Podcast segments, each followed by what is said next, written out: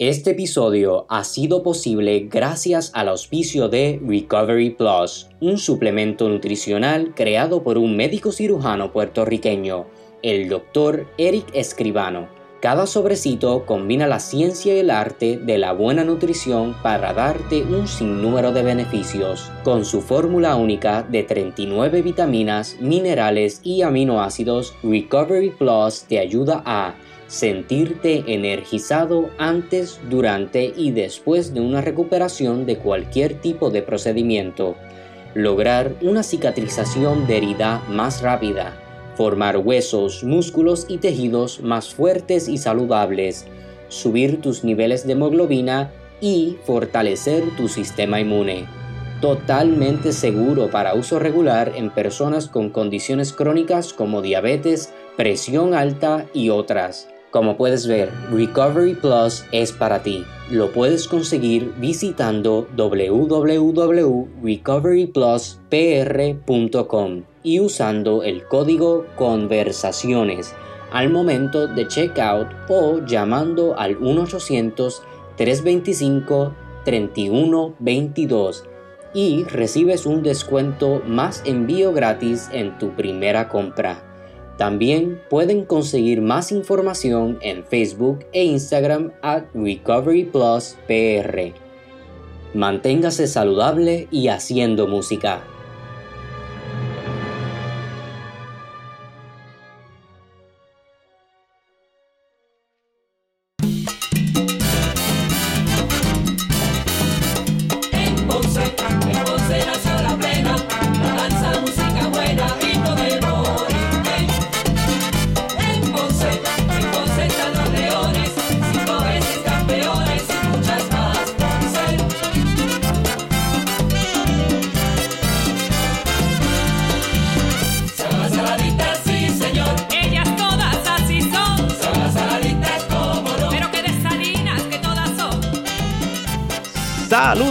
Cordiales y bienvenidos a otro episodio de Conversaciones Simbióticas. Le habla el compositor Pedro Emanuel Franco Fraticelli. Le voy a presentar aquí rápidamente a mis colegas, la favorita Elimar Alicia Chardón Sierra. Uh, saludos, saludos. A ver, al cantante aquí Cristian García Roque. Saludos. Y obviamente aquí al vampiro boricua, mi segundo favorito, Juan Luis O'Halloran. Saludos cordiales. Uh, bueno, en el día de hoy, ¿verdad? Tenemos un episodio de la especial. Tenemos a la arreglista, compositor y baterista, 20 mil cosas más, ¿verdad? Desde Santurce, a Quique Talavera. Bienvenido. Gracias, buenas tardes. Un placer estar con ustedes. Me encantó mucho el programa que hicieron con mi amigo, el maestro Alfonso Fuentes, y les quiero felicitar por eso, porque Alfonso es muy especial para mí. Sí, para nosotros también. bueno, eh, bienvenidos. Tenemos muchas cosas de que hablar, ¿verdad? Este, tiene un libro que se llama Metamorfosis Musical de Puerto Rico, que es básicamente hablando de su experiencia desde el año 59 ¿verdad? hasta el presente. Habla de los hoteles, habla de las uniones de, músicos, eh, de lo que fue la radio, la televisión, habla hasta del reggaetón, así que es un libro que les recomendamos y que se encuentra en Walgreens, en muchos, ¿verdad? Muchos sitios diferentes, se los recomendamos, pero eh, nos gustaría, ¿verdad? Que comenzara hablando un poquito, pues, de su trayectoria, que sabemos que es amplia. Eh, ¿Cuál fue su formación musical? Eh, sabemos que viene de Santurce, ¿dónde estudió? Bueno, te puedo decir, mi primer contacto con la música lo tuve cuando fui al radioteatro de WKQ Radio El Mundo, que quedaba en Miramar, exactamente donde está el Final Cinema. Ahí fui a ver la fiesta musical del mediodía. Todo lo que me costó fueron cinco centavos que costaba el autobús, la guagua, como decimos. Yo vivía en Puerto Nuevo. La fiesta musical del mediodía consistía de 15 minutos de Felipe Rodríguez y los Antares, 15 minutos de comedia con Luis Vigoró y José Miguel Agrelot, 15 minutos más con el trío Vega Bajeño, luego el Tremendo Hotel, luego Festival Sultana con Tito Lara y los Hispanos, cinco minutos de noticia y ahí se abría la cortina al ritmo de plena con el bombón de Elena y empezaba Rafael Cortijo. Y eso fue una impresión tan grande porque lo hacían en un radioteatro que no era televisado y ellos estaban con traje, bailando, eh, fue algo bien impresionante que todavía estoy eh, asustado, como diríamos, ¿verdad? Y ahí pues este, conseguí unos tambores de juguete y empecé a alborotar en mi casa. Eh, mi papá este, me preparó un cuarto para que yo alborotara y no molestara a los vecinos. Y luego, pues, quise estudiar un poco el piano, cogí unas clases privadas. Luego este, empecé a tocar como timbalero y baterista de distintas orquestas y agrupaciones, con la orquesta Antemar, con la orquesta Ingeniería, con Monchucera. ¿Verdad? Este, ¿Por, qué escogió la batería? Eh, bueno, eh, no sé, este, eh, verdaderamente mis ídolos en esos comienzos de los 60 eran los tres grandes de Nueva York que estaban muy populares, me refiero a Tito Puente, Rodríguez y Machito, uh. y entonces Tito Puente era la inspiración para mucha gente, primero porque puso los timbales de moda, fue el que puso los timbales al frente de la orquesta cuando él era un muchacho tocando con Machito y luego con su orquesta. Rodríguez estaba súper pegado. Otra de las experiencias que no se me olvida cuando en el verano del 62 fui a ver a Tito Rodríguez al Escambrón que se presentó allí con su orquesta. Lo trajo a las tiendas Tom McCann de zapatos y entonces por las tardes ellos tocaban en las marquesinas de las tiendas, en las entradas de los centros comerciales que existían en aquellos tiempos, el de la 65, Norte Shopping Center, el Comandante, Santa Rosa y así. Y si tú ibas a Tom McCann y te comprabas unos zapatos, te regalaban una taquilla para el baile. Y era, fue algo bien impresionante también que este, me afectó mucho, me, me sirvió de inspiración. Luego tuve la oportunidad de conocer a Tito Rodríguez y trabajar mucho con él, porque él vivió en Puerto Rico este, desde, yo te diría, como desde el 67 hasta el 71 que se regresó a Estados Unidos él vino después que él este, disolvió su orquesta, eh, empezó a trabajar aquí en el circuito hotelero presentándose en lo que llamaban los salones pequeños que le decían lounge en aquellos momentos, porque por ejemplo si tú coges el Caribe Hilton, estaba el Club Caribe que funcionó por 40 años, el salón de los shows de las estrellas internacionales y figuras grandes de Puerto Rico que se presentaban allí. Entonces estaba un salón que pegado al club que le decían Lounge y allí se presentó Tito Rodríguez, allí fue el debut de José Feliciano como para el año 66 y se presentaban muchísimas agrupaciones, luego se presentó en el San Jerónimo que ahora se llama Condado Plaza, porque ese hotel le han cambiado cinco veces el nombre como yo menciono en el libro. Y entonces en el año 68 comienzo mi primer trabajo eh, en el circuito hotelero. Aquí la música en aquellos tiempos, contrario a lo que es ahora, eh, era una profesión a tiempo completo. Este, habían trabajado en los hoteles, los hoteles eran patronos. Los músicos eh, tocaban y eran asalariados, tocaban 28 horas a la semana. Eh, había cafetería para que los músicos comieran, el patrono hacía aportaciones al seguro social, era un trabajo, era una profesión. Por eso es que en Puerto Rico creció ese, esa actividad musical debido a esto. Esto que tuvo Puerto Rico no lo tuvo ningún país del mundo, que es lo que yo describo en el libro.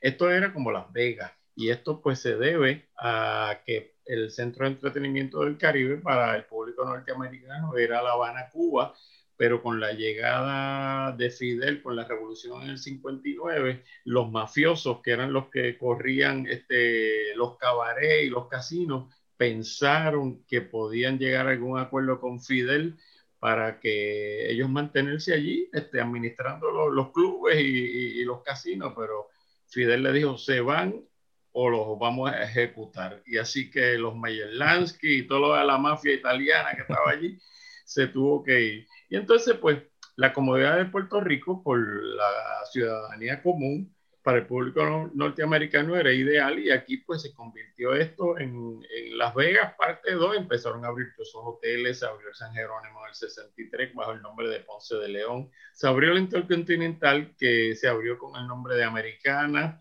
Y este te digo, la vida nocturna aquí, tú ahora mismo tú estarías tocando los siete días a la semana, fácilmente, este, porque había más trabajo para músicos que músicos disponibles para realizarlo. Aquí venían esas orquestas como Puente, Rodríguez y Machito a presentarse aquí y los músicos que todos residían en la ciudad de Nueva York fueran hispanos, eh, de la nacionalidad que fuera cubano, peruano, dominicano, veían el paraíso laboral que era esto y al poco tiempo todos ellos se estaban mudando para Puerto Rico. Este, había un factor muy interesante y muy único eh, un taller de trabajo cerrado que había negociado la Unión de Músicos, donde ningún músico que llegara del extranjero podía trabajar en un hotel de Puerto Rico si no era miembro de la Unión. Y eso, eh, si lo analizabas este, laboralmente, era ilegal, pero el presidente de la Unión era muy astuto y lograba que los hoteleros lo firmaran. Y si venía un extranjero aquí o fuera puertorriqueño a trabajar a Puerto a querer trabajar en Puerto Rico, tenía que hacerse miembro de la Unión y así se, se protegía ese, al trabajador de la música en Puerto Rico. Imagínate que en el año 63 hay una foto en el libro que está la sección de saxofones de Tito Puente, eh, que eran Jesús Caunedo, eh, Rafael Tatapalao y Rey Santos, el famoso arreglista, y Shep Puma, un norteamericano. Al año y medio, dos años, todos los saxofonistas, menos el americano, estaban viviendo aquí, trabajando en el Hotel San Juan, en el Caribe Hilton, porque esto era un paraíso de tú vivir en una jungla como era Nueva York en esos tiempos, con el problema racial que existía en Estados Unidos, el desorden civil que había en los años 60. Eso era como salir del infierno y llegar al cielo, tú sabes, venir a mudarse para acá y así sucesivamente. La orquesta de Tito Rodríguez, varios de los músicos al poco tiempo se mudaron para acá, la orquesta de Machito y vinieron gente de, era tan, había tanto trabajo que tú te podías encontrar algo que tú, lo podemos considerar extrañísimo, un conguero argentino que organizara una orquesta, cuando en Argentina eh, la, percusión es una cosa que no, no se desarrolla. Yo he trabajado varias veces en Argentina y allí tú puedes encontrar piano, bajo, eh, guitarra y unas secciones de cuerdas de violines, viola y cello espectacular con una afinación exquisita. Pero de eso a que hayan timbaleros, congueros, bongoceros, este, no, es que simplemente eh, lo veían, diantre, en Puerto Rico hay más trabajo que en ningún lugar, vamos para allá, yo digo que toco conga o que toco lo que sea. Eh, acuérdate que el puertorriqueño siempre hemos sido unas personas eh, de muy buen corazón, muy humildes, este, y entonces cuando tú vienes de una ciudad cosmopolita como Buenos Aires, ya tú estás acostumbrado a estar con un cuchillo en la mano, como dice, inventártelas para sobrevivir, igual que la gente de Nueva York y de cualquier gran ciudad este, con multitudes de habitantes. Y así pues tú te encontrabas, vino otro señor que había sido eh, bongocero de la orquesta de Javier Cugat y fue director de orquesta aquí. Y no arreglaba ni nada, ni, ni escribía música, simplemente eran muy astutos y eran argentinos que este, tú sabes cómo son los argentinos, este, como el chiste que dice este, eh, Alberto Cortés, no sé si has escuchado los conciertos de Alberto Cortés y Facundo Cabral, ellos grabaron hace 20 años, un poco más por ahí, si no los tienes te quiero seguir unas copias, este, hace 20 años ellos hicieron una gira de conciertos por eh, Latinoamérica acompañados del el pianista más exquisito que yo haya visto en mi vida en el circuito latinoamericano. Imagínate, un día voy a ver a este pianista, Ricardo Miralles, fue el arreglista de todos los éxitos de Joan Manuel Serrat en sus comienzos, me refiero a Penélope, Señora, todos esos éxitos. Y entonces un día vino Alberto Cortés con la Sinfónica a, a presentarse en Bellas Artes y era mejor escuchar Alberto Cortés a piano con Ricardo Miralles que escucharlo con la Sinfónica porque el tipo toca un piano tan espectacular que, este, perfecto, perfecto. Ricardo Mireyes, no hay un músico latinoamericano que yo haya compartido, mexicano, chileno, donde sea, que no sea fanático de Mireyes. Pues, este, eh, Alberto Cortés, uno de los chistes que hace, dice, los argentinos hasta los 40 somos petulantes, engreídos, creídos. Después de los 40 somos perfectos. ¿Te imaginas? Este, oremos.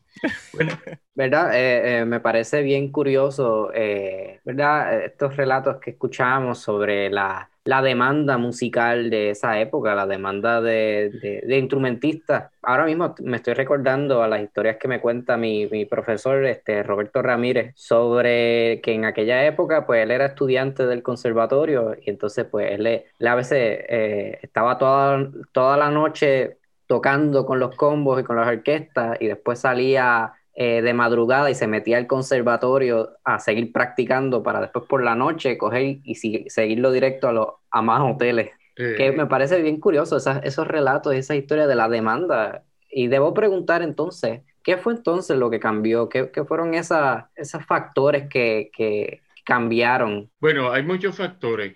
El primero fue el factor económico que provocó el embargo petrolero del año 73-74, cuando la economía este, se desplomó completamente y los intereses se fueron al cielo. Este, la gasolina de 25 centavos el galón que costaba se subió en cuestión de nada a 2 dólares, 3 dólares el galón este, aquí, ¿sabes por qué aquí nosotros la pagamos en, litros? Porque en aquellos tiempos las bombas de despachar la gasolina no eran digitales, eran este, análogas con unas rueditas que daban vueltas mecánicamente y entonces eh, no había manera de ponerle tres dígitos. Eh, era demasiado costoso ponerle tres dígitos a las bombas para poder cobrar en galón el, costo del galón cuando pasara de un dólar, porque lo más que la máquina iba a cobrar eran 99 centavos. Y a alguien se le ocurrió, mira, vamos a utilizar una fórmula de medir más pequeña, que es el litro, que no es la forma que utilizamos nosotros. El, sistema métrico no se utiliza en Puerto Rico. Y por eso es que la gasolina, este, eh, eh, tú la pagas en litro, por esa razón. Y este, eso empezó a, a crear un descalabro económico el turista que viajaba este, ya tenía unas necesidades económicas este, más importantes que salir a viajar porque todo había cambiado económicamente. Los intereses se fueron al cielo.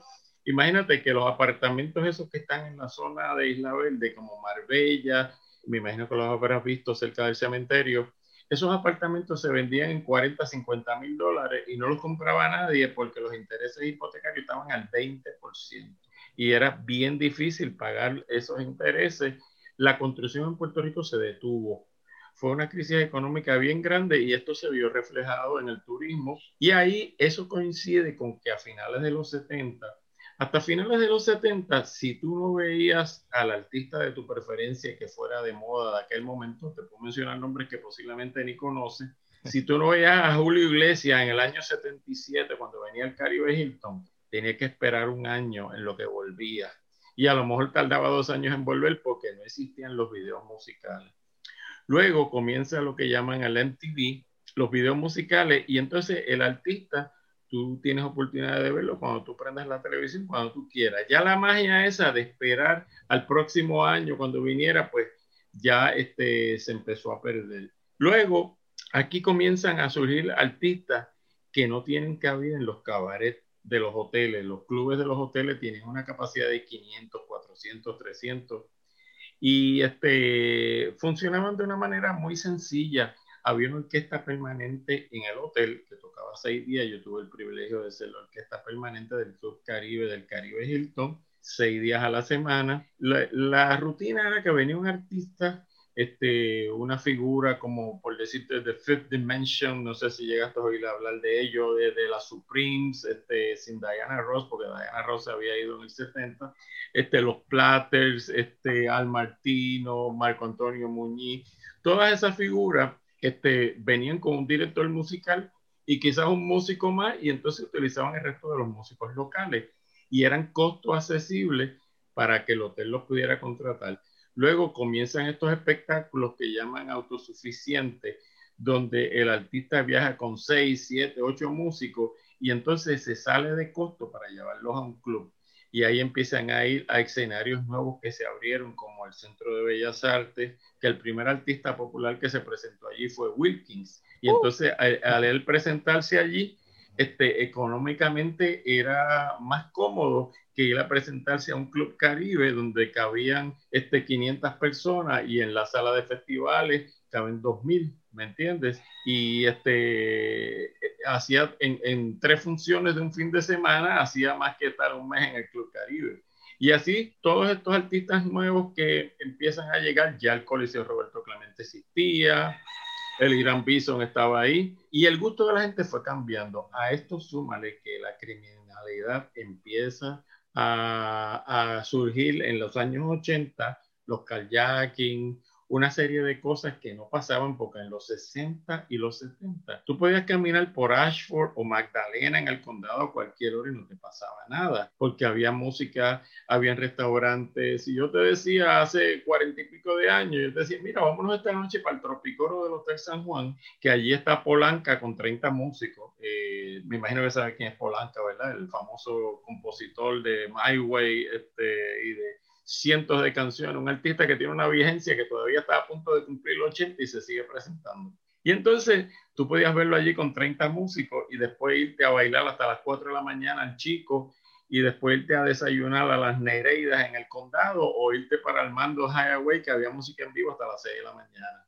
Pero todo eso empezó a cambiar, el gusto de la gente cambió, este, llegan estos espectáculos, como te digo, para presentarse para multitudes en arenas, en coliseos, y la demanda del el público para ir al club empezó a decaer. Ya en el año 88, el último cabaret que había, el Club Caribe, cerró sus puertas y ahí terminó la historia de lo que llamaban el cabaret, el Super Club, este, con los shows de seis días a la semana.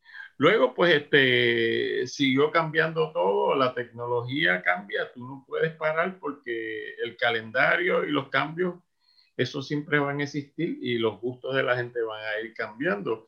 Hasta finales de siglo, pues la gente estaba inclinada a todo musical. Luego, eh, a comienzos del siglo, comienza el, el auge del género urbano, las redes sociales y el poder ahora mismo, yo te diría, el poder de convocatoria del género urbano no lo ha tenido ningún artista en ninguna época, ni en la época de los Beatles, ni en la época de Frank Sinatra o de Elvis Presley. El poder de convocatoria mundial, siempre me dicen cuando comento esto, no, pero ahora tenemos las redes sociales. No, no, es que el poder de convocatoria es un fenómeno. Este, no, no estoy diciendo que no me guste o que me guste, simplemente estoy hablando muy objetivamente es un fenómeno y con mucho orgullo eh, los mayores exponentes son de Puerto Rico. Yo tengo músicos amigos que han ido a tocar a Dubai por decirte con la banda del Crespo y cuando se van a montar en un taxi que como tú sabrás en todas las partes de Europa, de Asia, de África hay montones de idiomas distintos, pero la mayor parte de la gente utiliza el inglés como segundo idioma para poder comunicarse. En, todas partes, si, en cualquier parte del planeta que tú vayas, si tú hablas inglés, no vas a tener ningún problema, porque todo el mundo habla inglés como segundo idioma. Y entonces se monta este compañero músico y está el taxista loco con Don Omar, que no entiende ni jota de lo que está diciendo en español. Y así te encuentras ese tipo de cosas. El, el poder de convocatoria del género urbano es algo impresionante. Bueno, usted habla de, de, Daddy Yankee, que llenó ¿verdad? 11, 11 choliseos, que cada choliseo son 18 mil personas que, que sumen ahí. Bueno, y hasta de Villa del Mar, que usted participa en Villa del Mar, este, habla que eh, Bad Bunny estuvo en el 2019. Sí, Villa del Mar, yo estuve en Viña en dos ocasiones y este, el entusiasmo que tú ves en la gente en la Quinta Vergara, si has estado allí lo, lo, lo, lo conoces y sabes cómo es, y cuando se presentan artistas que ahora empiezan a transmitirlo para América del Norte, para acá, para el Caribe y eso, tú logras ver en las, por las cámaras el entusiasmo del público. Yo había estado viendo esa semana completa, que había estado Mark Anthony, eh, Rafael con una sinfónica, eh, si mal no recuerdo, estuvo Arjona, estuvo Pedro Capó, estuvo Yuri de México, y mucho entusiasmo, muy, muy chévere, la gente gozando ahí en la Quinta Vergara, pero cuando salió Bad Bunny, lo que había pasado los otros días no era nada, al lado de la euforia que había y en tres generaciones distintas, los abuelos, los padres y los hijos. No es que fuera la juventud, era que la gente mayor estaba histérica con Bad Bunny. Este, el que no haya visto el concierto de Bad Bunny en Viña, le recomiendo que lo vea para que vea el poder de convocatoria que tiene el género urbano en el planeta. ¿Verdad que una de, las anécdotas que usted tiene en Vía del Mar es que llegó de viaje a Chile eh, por la noche y le pidieron ya unas partituras al otro día por la mañana, a las 10 de la mañana, y usted se amaneció. Bueno, este, lo que pasa es que nosotros veníamos de actuar, por ejemplo, en el Club Caribe, que teníamos una orquesta de metales de cuatro saxos, tres trompetas y par de trombones. Y este, el manager de, del Puma me dice, mira, tráete las partituras y te mandamos el pasaje y nos vemos en Viña. Yo ni sabía ni lo que era Viña del Mar, sabía que Chile que quedaba al sur, en el sur pegado a Argentina, pero acuérdate que hace 40 años este, la comunicación de televisión no es como ahora, que los programas llegaban, este, aquí ahora llegan al instante. Eso no se transmitía nada de Viña porque Puerto Rico no tenía participación. Cuando yo llego, primero, lo, más divertido fue que el, el, el, trayecto es larguísimo, porque en aquellos tiempos, pues, tú volabas a través de Miami y luego cogías, eh, había una línea que era la que controlaba el tráfico en Sudamérica, una línea norteamericana que se llamaba Braniff, y este, me tocó montarme en lo que llamaban el lechero de Braniff, porque el avión salía Miami, Panamá, Bogotá, Quito, Lima, Santiago. Cuando llegamos a Lima, yo veo que se montan en el avión dos ídolos míos, este, Gloria Gaynor, la de I Will Survive, eh, del disco music y Neil Sedaka, que era ídolo de cuando yo era muchacho, este, que compuso montones de canciones y este, fue de los que estuvo en lo que llaman, no sé si conocen, había una época en Nueva York que había un edificio que se llamaba el edificio Brill, Brill Building. Este, ahí este, habían estudios de grabaciones y oficinas de compositores, casas editoriales. Eso era una factoría de música. Y allí toda esa gente crecieron allí, estoy hablando de los Carol King, este, tú nómbralo, todos ellos allí empezaron allí componiendo canciones, viendo a ver quién se las grababa, aquello era una fábrica de música. Y entonces yo veo que se montan el Sadaka y, y, Gloria Gaynor, y yo digo, iremos para el, al mismo sitio, porque está bien se para Buenos Aires. Cuando llegué a Santiago, había un revolú de gente en ese aeropuerto. Cámaras de televisión, y yo me identifico con una oficina, la mesa que había allí, mire que yo soy director de José Luis El Puma y voy para Viña. Ah, pues montese en ese autobús, que son dos horas de carretera. Y yo veo que se montó Neil Sedaka también y Gloria Gaynor. Íbamos todos en el autobús. Cuando llego al hotel que me registro, este, te da un carnet de identificación para poder accesar la Quinta Vergara y tener eh, eh, acceso a comer y demás. Yo prendo la televisión y veo que había una fila armónica y yo dije, anda, para el carajo este, yo llamo al manager, mira, llegué, tú no me dijiste que había una filarmónica. Este, dice, bueno, pues arranca a escribir, que el ensayo es mañana a las 10 de la mañana, después de 30 horas. Pero para eso te llevan, para que resuelvan los problemas, no para que te quejes. Y ahí, pues, este, nada, eh, era, no eran tan complicados porque eran tres canciones solamente. Eh, no, no, se me olvida porque el Puma estaba de jurado y todavía no estaba popular como cantante. Ese iba a ser su debut como cantante en la quinta y era Voy a perder la cabeza por tu amor, este, El pavo real y Amante de la amante mía. Escribirle unas cuerdas este, y algunas trompas, no era nada complicado, ¿verdad? Y ahí pues, cuando el hombre cantó, aquello se iba a caer. Y de ahí reventó, de ahí empezamos a viajar por toda América, por México, todo Centroamérica, Estados Unidos, tú nombrado. Fue bien, una experiencia bien bonita. Sí, algo que, no, ¿verdad? que nos llama la atención, está hablando aquí con, con Haloran, eh, que usted reconoce el reggaetón ¿verdad? y el trap como géneros musicales eh, pertinentes de nuestra época. O sea que eso, eso es algo que nos, gustó, ¿verdad? Pues de, de, usted, que usted reconoce esos, esos géneros, no, no, los descarta. Pues claro, este, es que los tiempos van cambiando. Fíjate, cuando llegó Elvis Presley, las personas mayores lo consideraban como una cosa completamente absurda, no lo aceptaban para nada. Cuando llegaron los Beatles, la invasión británica, como le llamaban, pues este, los Beatles eran unos genios, o sea, este, eran y su música sigue siendo extraordinaria. Este, Lennon y McCartney, este, eso eran las grandes ligas, pero mucha gente lo rechazaba en ese momento. Hasta, hasta el día de, hasta este siglo, todo era musical. Tú lo puedes analizar y todo tenía un contexto armónico, melódico. Luego, la tendencia con el nuevo siglo era un patrón rítmico con una poesía con, con rima, como hace este Residente, como hace Daddy Yankee, como hacen todos ellos. Y este, esa es la tendencia de ahora, tú no la puedes rechazar, eso es lo que le gusta al público.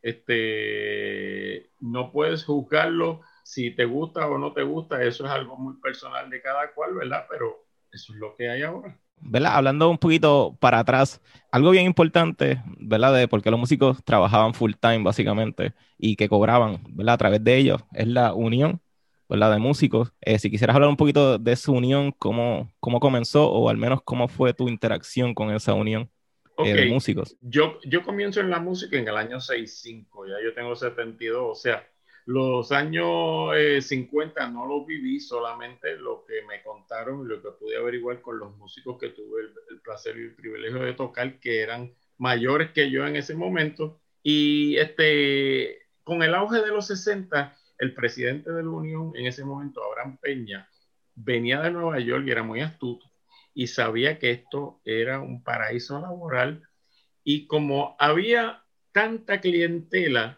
bueno, imagínate que el Hotel San Juan anunciaba su temporada eh, de diciembre a abril, estos son los artistas que van a estar, este, Tony Bennett, este, Tom Jones, tú nómbralo, todas esas figuras del, momento. Y al, al, anunciar eso nada más en Nueva York, en menos de dos o tres semanas, el hotel estaba vendido por los cinco meses adelantados, para, porque la gente se venía para acá, primero, porque no era costoso los hoteles, era económico, y tú podías ver todas esas figuras y estar en la playa, salir de ese frío, de esa nieve, de esa ciudad tan estresante como es Nueva York, venir al paraíso. Este, no sé si llegaste a leer la reseña cuando vino este, Winton Marsalis este, a presentarse con eh, eh, la orquesta del Lincoln Jazz. Yo lo fui a ver al Centro de Bellas Artes que se presentó en la sala sinfónica. A él lo fue a recibir al aeropuerto eh, el famoso trompetista Charlie Sepúlveda, que es amigo íntimo de él.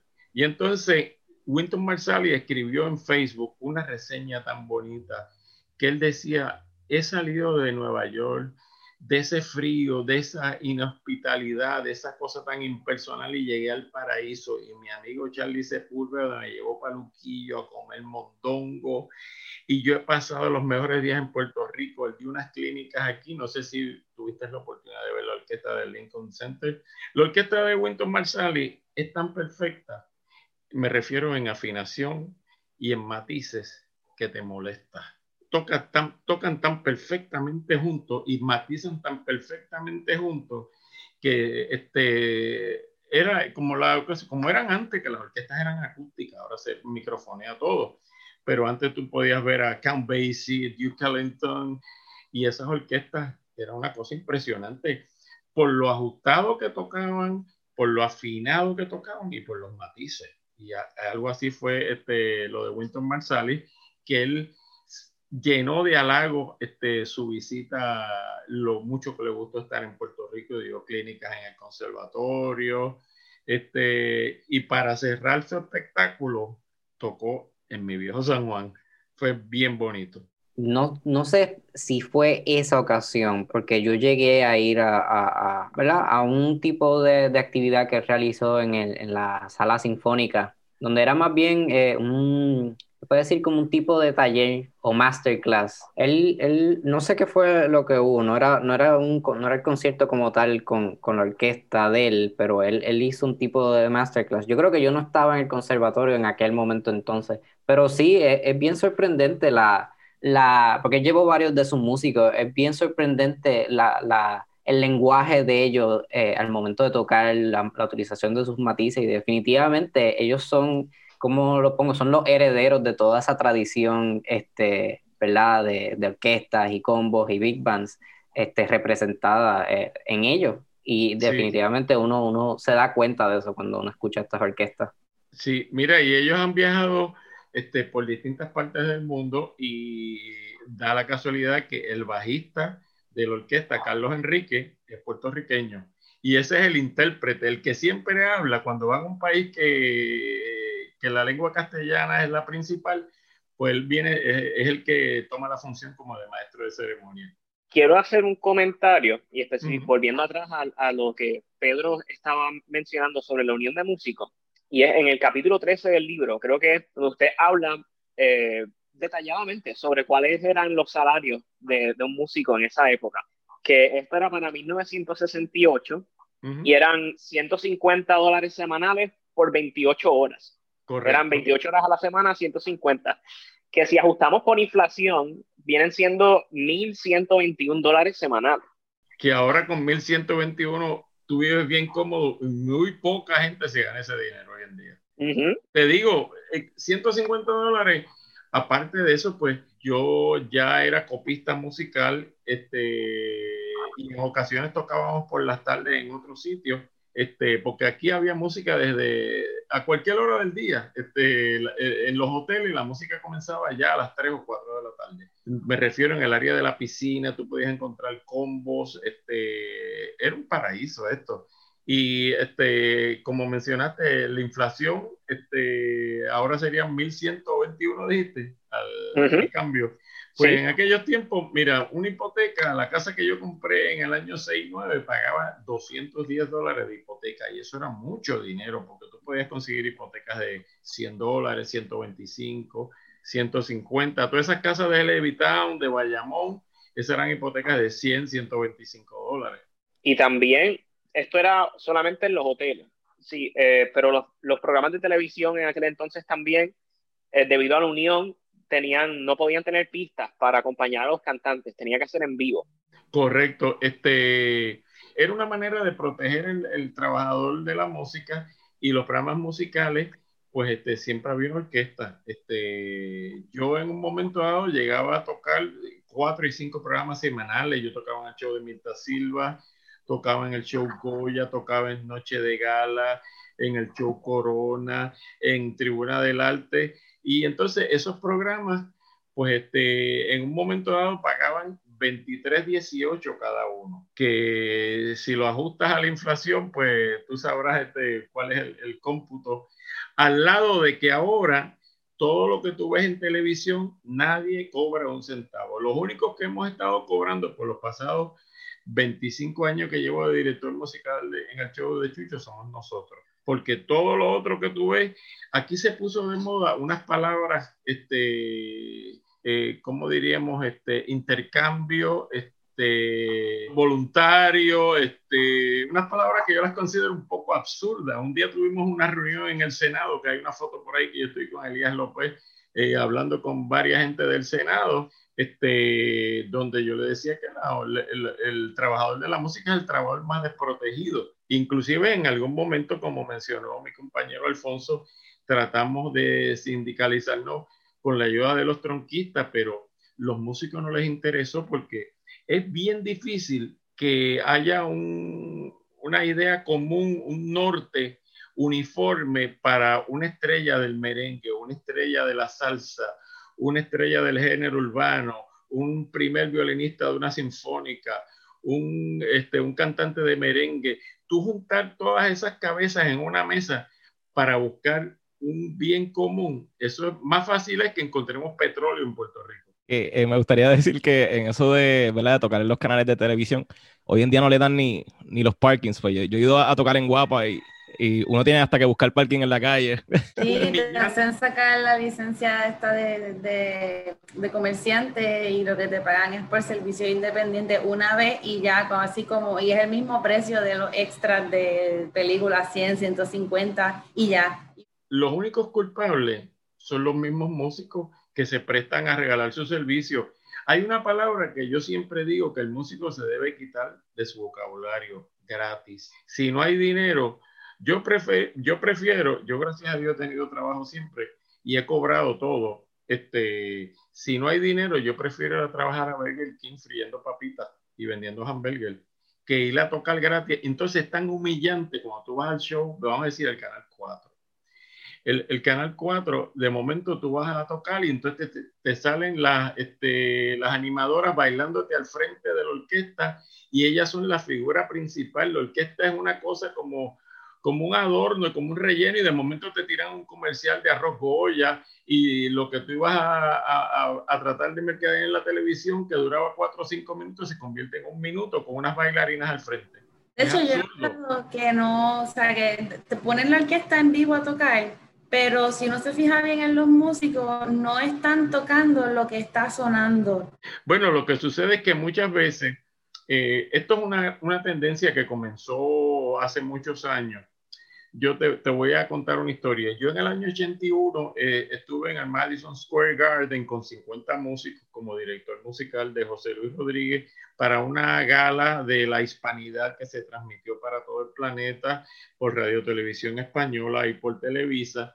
teníamos 50 músicos, yo estuve con el Puma, como te dije, estaba Camilo Sesto, estaba Astor Piazzolla, estaba Lucía Méndez, estaba Tito Puente, y estaba la orquesta de 50 músicos para suplir la necesidad que quisiéramos. O sea, había de todos los instrumentos, y era tan y tan perfecto que se organizó esto, que el día sábado, la función era día domingo 11 de octubre de 1981, no se me olvida el día sábado, el día anterior, este, le obsequiaron al público de la ciudad de Nueva York para que fueran a ver la función, porque se iba a hacer la función como un ensayo, para ensayar luces, cámara y sonido, y que cuando se hiciera la transmisión en vivo el día domingo en la tarde estuviera perfecta. Luego, en el año 96, viene Radio Televisión Española aquí y me contactan para que yo le organice una orquesta de 50 músicos para hacer mímica este, para un evento que tuvieron de la hispanidad precisamente en el Coliseo Roberto Clemente. Y yo le digo, mira, yo estuve en el 81 este, en, en el Garden este, y teníamos 50 músicos y todo era en vivo. Y dice, no, no, no, eso no se hace más ya. Ahora todo es similación porque no podemos descuidar eh, poner en peligro la imagen del cantante. El cantante hace similación, la orquesta asimilación y vendemos el sonido que quiere la discográfica. Este, y así, porque lo que le interesa es vender el sonido de la grabación.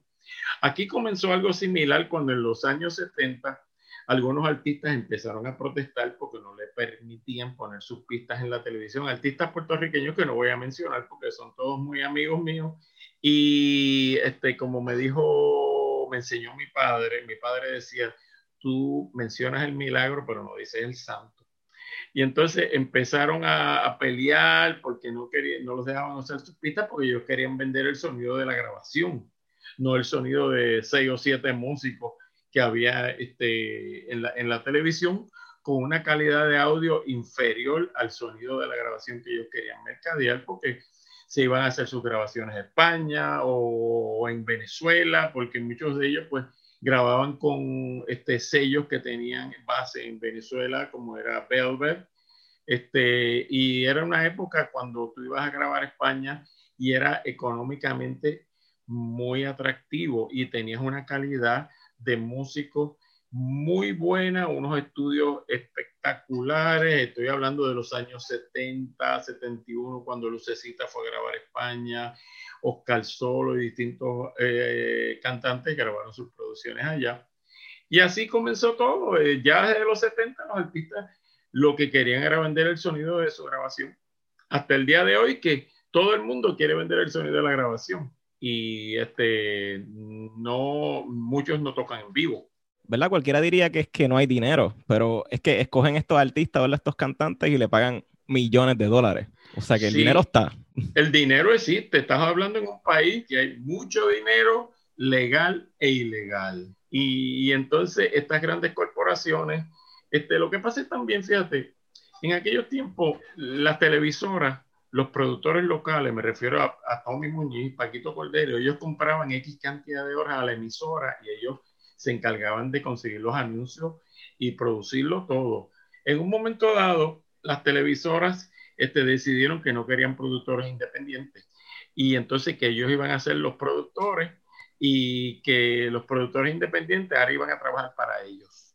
Y ahí pues este, luego Guapa te, era, eh, ah, hubieron unas administraciones, te, menciono el caso de Guapa Televisión.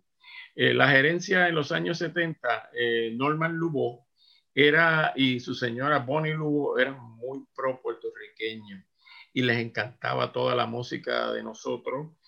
Y allí se hicieron las primeras facilidades de estudio de 24 canales, estoy hablando en el año 75, dentro de las facilidades de Guapa Televisión, que ahí hay fotos de esa época. Y este, para inaugurarla, Dani Rivera hizo un disco espectacular eh, canciones de amor que trajeron a la revista famoso de, Cuba, Eduardo Cabrera, y entre Eduardo Cabrera y Pedro Rivera Toledo hicieron un disco que es un sueño. Y fue el primer estudio en 24 canales, y ahí yo grabé más de una docena de discos de larga duración en los años 80, como arreglista con Julio Ángel, Monero, un montón de artistas. Y este, en la época de, de, de Norman Lugo, que él era tan fanático de la música puertorriqueña que grabaron un disco con Chuito el de Bayamón, porque da la casualidad que el técnico Papo Sánchez, nieto de Chuito el de Bayamón, y le hicieron un programa de televisión, una cosa hermosa, realzando nuestra cultura.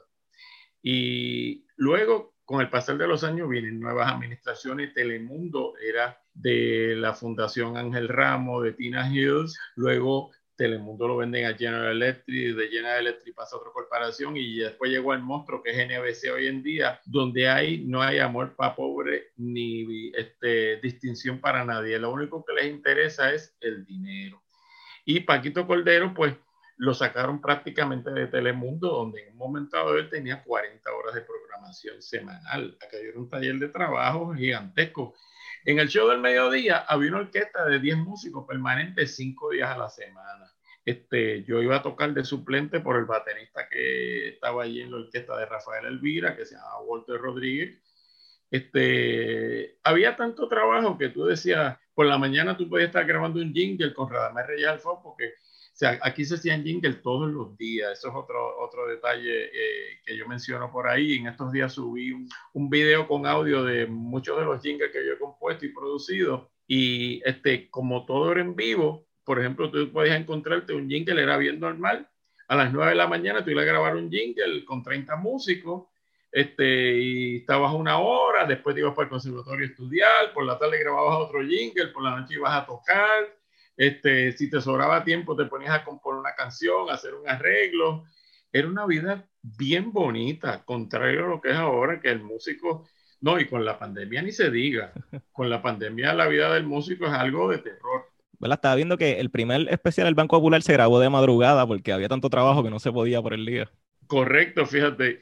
Eh, cuando van a hacer ese especial, Radamés Reyes Alfán hizo todos los arreglos. Radamés era un arreglista dominicano excelente que vivió en Puerto Rico por espacio de cerca de 20 años. Yo grabé muchos jingles con él como músico y este, él preparó todos los arreglos y quería tener una, orquesta de metales con cuerdas, pero las cuerdas, los Figueroa, pues daban clases por las mañanas o por la tarde estaban en la Escuela Libre Música o en el conservatorio, los metales estaban tocando en la televisión este, y por la noche ni soñarlo, por la noche ni hablar de eso, porque todo el mundo aquí tocaba de noche.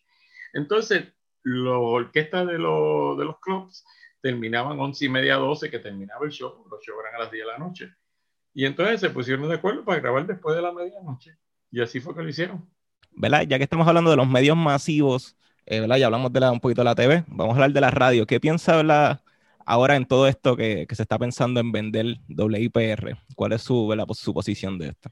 Bueno, primero que nada, este, cuando tenemos un gobierno anexionista, los intereses culturales no existen. O sea, eh, quieren ser americanos y este, absorber toda su cultura. ¿Para qué van a tener cosas culturales nacionales? Porque eso no es el interés de ellos. Los gobiernos anexionistas digo, yo, yo no soy político ni me meto en la política, yo soy completamente neutral, no me identifico con ningún partido, pero observo y veo la realidad de Puerto Rico. ¿Me entiendes? Este, y siempre, en los años 90, si te, si te hago una descripción, cuando llegó Pedro Rosselló, este, querían tener una imagen en el aspecto de las comunicaciones y la cultura distinta a la de ahora, porque este, había muchas personas que estaban envueltas en el equipo de trabajo de, don Pedro Rosselló. Por ejemplo, el director de comunicaciones era un publicista que venía de West Indies Advertising que se llamaba Alberto Wachet. Y entonces, este, otra persona que estaba envuelta con todo lo de Rosselló era el mando izquierdo, que venía de ser productor de televisión, este, y vieron que los medios de comunicación del Canal 6 iba a ser un taller de trabajo y una buena ventana para hacerle ver al, público que ellos se identificaban con la puertorriqueñidad, aunque fue un gobierno anexionista. Y los artistas, si tú le das trabajo, van a hacer tu mejor propaganda de que lo están haciendo bien, ¿entiendes? Y en los años 90 fueron eh, este, una época maravillosa. El, el Canal 6 tenía no recuerdo si eran 25 millones de presupuesto, ahora no tienen ni 5, ¿entiendes? Y habían programas musicales, este, yo llevo 25 años haciendo el show de Chucho, estuve 5 años haciendo costumbres y tradiciones, y era un taller gigante, y eh, aparte de eso, este, las novelas que hacían y las miniseries, una cosa espectacular, un taller de trabajo gigantesco, ahora no hay nada, ahora es bien triste ver este, el Puerto Rico de hoy, aparte de que las telenovelas, Telemundo en los años 80 hacía telenovela, el Canal 4 hacía telenovela, el 11 pues ya estaba a punto de desaparecer porque había muerto Rafael Pérez Perry, pero en los 70 hacían telenovela. Aquí había trabajado para los artistas muchísimo, este, y todo eso se viene abajo cuando este, empiezan a, venderse todas estas grandes corporaciones de televisión, pasan de manos este, con intereses locales a, a manos de grandes corporaciones norteamericanas que lo único que le interesa es el dólar. Una lástima, porque también, ¿verdad? Si, si, si no estoy confundiendo datos, también me parece que aquí en Puerto Rico se doblaban las películas. Correcto. Eh, Telemundo, las empresas eh, del mundo, ese era el, el, sueño de Ángel Ramos. Él tenía el periódico El Mundo desde los años 40 en el Viejo San Juan. Te lo digo porque yo repartía periódicos cuando tenía 12 o 13 años.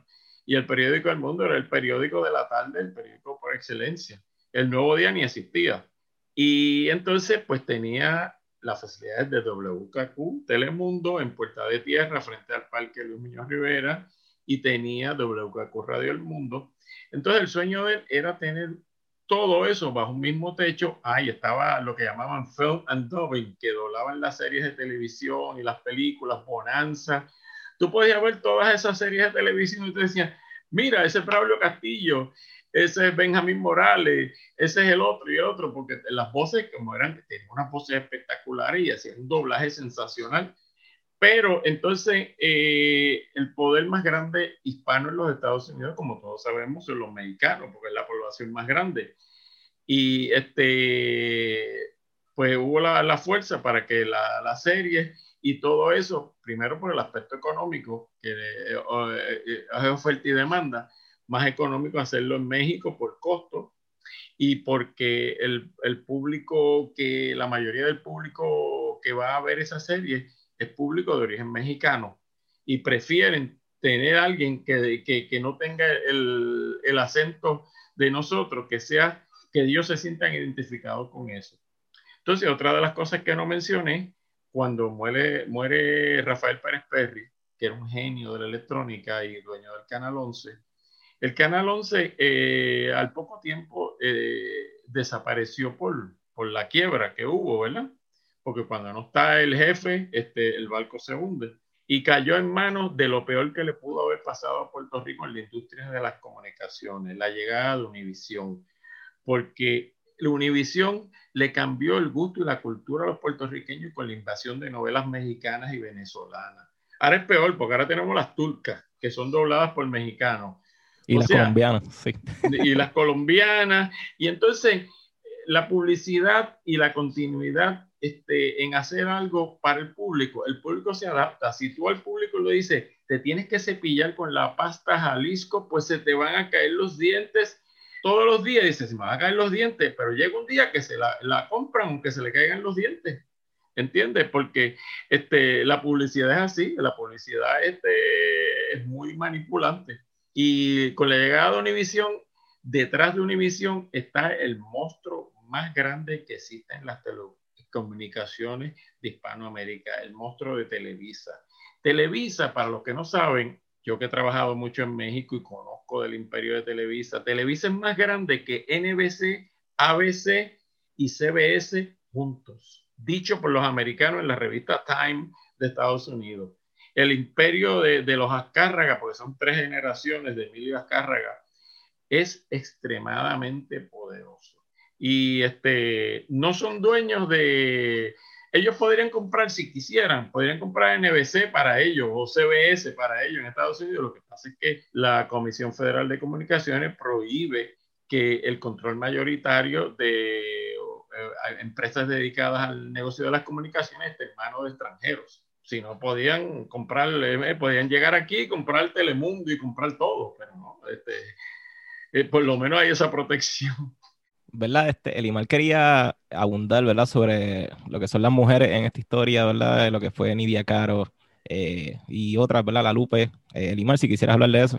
Bueno, sí, porque pues para ver un poquito más de, de, su, de su experiencia, ya que pues compartió escenario muchas veces con, con figuras como Lucecita, La Lupe, Nidia Caro, las Caribels más adelante etcétera, etcétera, tantas que salen mencionadas en tu libro y en los posters que salen en el libro también. Pues fíjate, mencionaste La Lupe. La Lupe causó un escándalo aquí en el año 65 cuando se presentó con la orquesta de Tito Puente porque habían grabado el disco, este, el excitante, el disco se llamaba La Lupe Canta, eh, no recuerdo el nombre, es, es, el disco que tiene que te pedí, mi socio, el éxito más fuerte de ese disco era que te pedí. Y este, en, las presentaciones, la Lupe se quitaba la ropa, se quitaba los zapatos, se le caían las pestañas, le daba bofetadas a Tito Puente, era, una, era un espectáculo.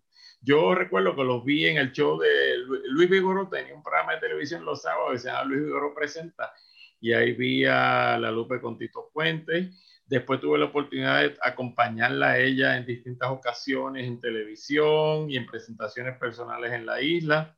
De eh, Lucecita que mencionaste, este, Lucecita fue algo espectacular cuando fue a México en el año 69 que ganó con su, la composición de Guillermo Venegas Génesis con un arreglo magistral del maestro Pedro Rivera Toledo y este, luego tuvo una trayectoria gigantesca. Yo en el año 74 tuve el privilegio de eh, tocar con ella unas presentaciones en teatro eh, que se llamaba Traigo un pueblo en mi voz, que eventualmente luego las repitieron.